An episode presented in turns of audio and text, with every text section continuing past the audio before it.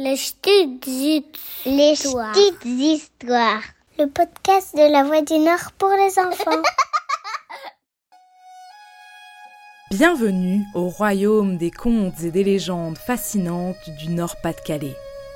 Dans ce podcast, on t'amène sur les traces de ces mystères et de ces mythes qui vivent encore dans nos villages et qui nous ensorcellent.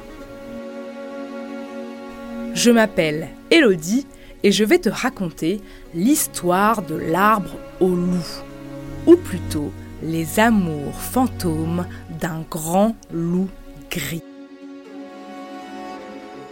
Pour cette histoire, je t'emmène avec moi en forêt de Mormal. C'est le plus grand bois du Nord, qui se trouve à une dizaine de kilomètres environ au sud de Maubeuge.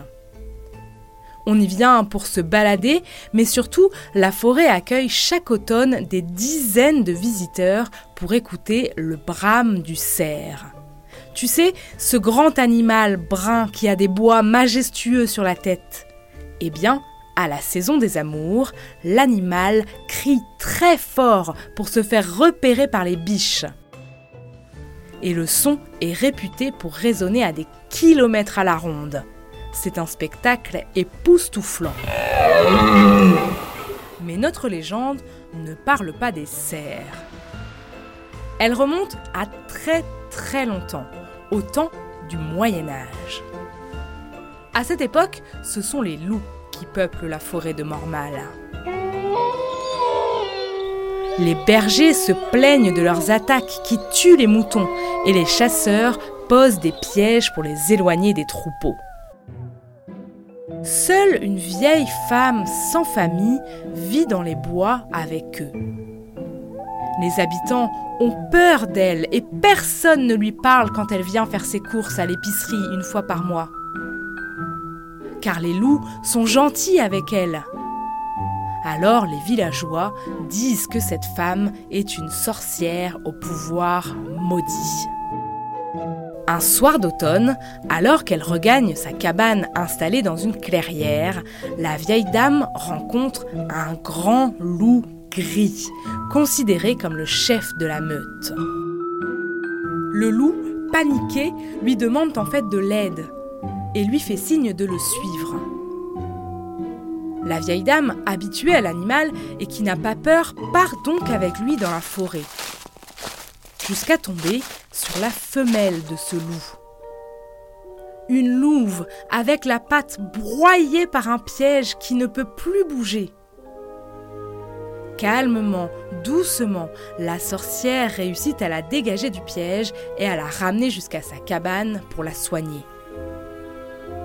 Malheureusement, malgré les soins, la louve meurt trois jours plus tard. Et la vieille dame décide donc de l'enterrer au pied du grand chêne planté juste à côté de sa cabane. Mais le grand loup gris, lui, trop triste d'avoir perdu sa femelle, n'est jamais reparti avec les autres loups. Il est resté couché au pied du vieil arbre pendant des jours et des jours à pleurer sa femme.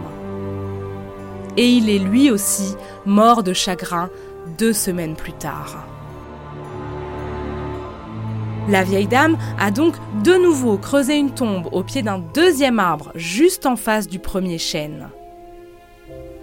Et quelques jours plus tard, un étrange phénomène s'est produit. Les branches des deux chênes se sont entremêlées pour former un magnifique arc de cercle, comme si les deux loups amoureux restaient unis.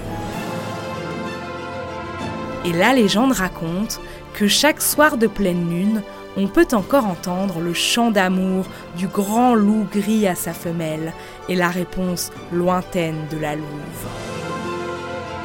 Les deux arbres sont restés debout dans la forêt de Mormal pendant des centaines d'années. Mais l'un d'eux, âgé de plus de 600 ans, a malheureusement été déraciné par une tempête dans les années 80. Aujourd'hui, il ne resterait donc que celui qui abriterait encore les amours fantômes du grand loup Les siècles ont passé, mais tu peux encore te promener près de ce vieil arbre, dans la clairière située dans la forêt de Mormal, près du lieu dit le Ken au qui veut en fait dire le chêne au loup. Et de multiples autres légendes peuplent la forêt de Mormal. D'ailleurs, le bois serait né suite à une bataille entre Ursa, la reine des Belges, et Ursus, le roi de Trèves. Les chênes y auraient été plantés en souvenir des hommes morts au combat et les hêtres en l'honneur des femmes tuées. Mais ça, c'est une autre histoire. Si cette histoire t'a plu, écoute-en d'autres sur le site internet de La Voix du Nord ou sur ta plateforme d'écoute préférée.